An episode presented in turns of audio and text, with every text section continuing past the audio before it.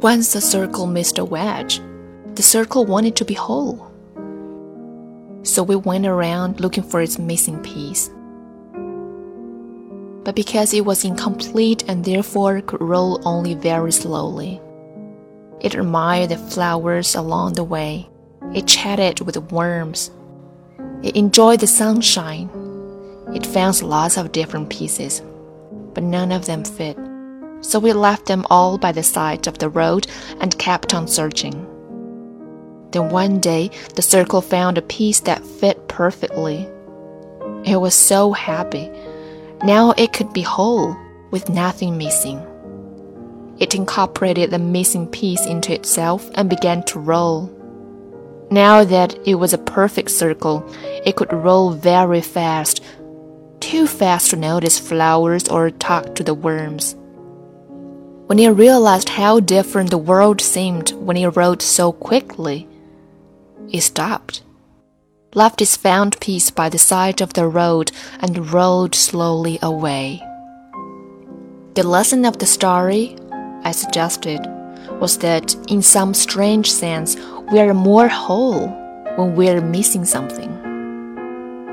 The man who has everything is in some ways a poor man.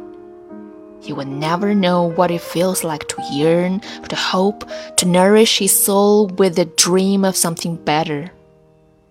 He would never know the experience of having someone who loves him give him something he has always wanted or never had.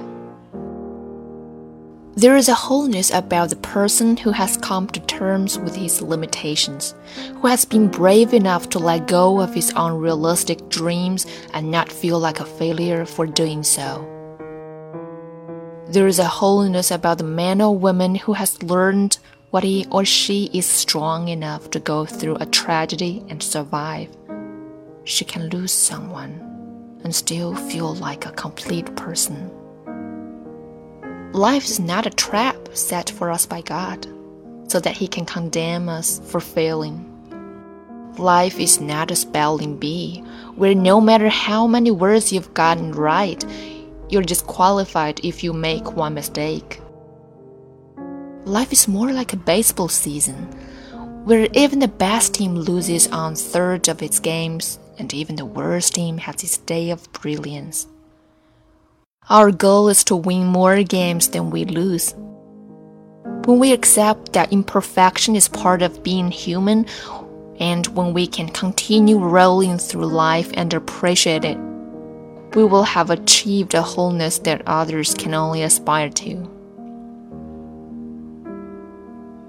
That, I believe, is what God asks of us. Not be perfect not don't even make a mistake, but be whole. If we are brave enough to love, strong enough to forgive, generous enough to rejoice in others' happiness, and wise enough to know there is enough love to go around for us all, then we can achieve a fulfillment that no other living creature will ever know.